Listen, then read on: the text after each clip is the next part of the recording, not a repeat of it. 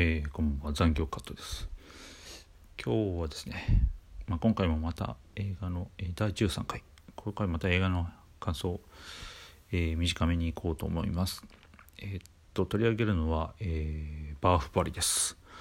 でバーフバリまあこうもう前編後編なんですけどもうまとめちゃおうと思うんですけどインド映画って私あんまり見たことなくて「踊るマハラジャ」とえー、っとねなんかあのヒューマンドラマの「きっとうまくいく」ぐらいしか見たことないんですよね。で今回のバーフバリーえー、まあ話題になってた後に見たんですけどねまあちょっと面白いんだけどうんまあこのノリで人に勧められるのはあるけど前編でハマればまあ後編も大丈夫かなっていう感じですね。で周りで見てる人があんまりいないのであんまり話も掘れないんですけど物語はまあうんまあちょっと薄いかな。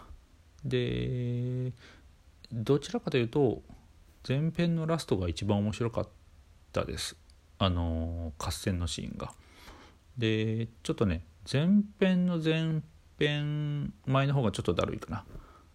あのこう女の人が踊ったり歌うシーンが多くあってまあスローまあこれスローはまあ最初から最後まで多いんですけど。でえっ、ー、とねまあ女は強いと。そういう映画ですよ。とまあバーフバリも強いんだけど母は強し。うんそういうことです。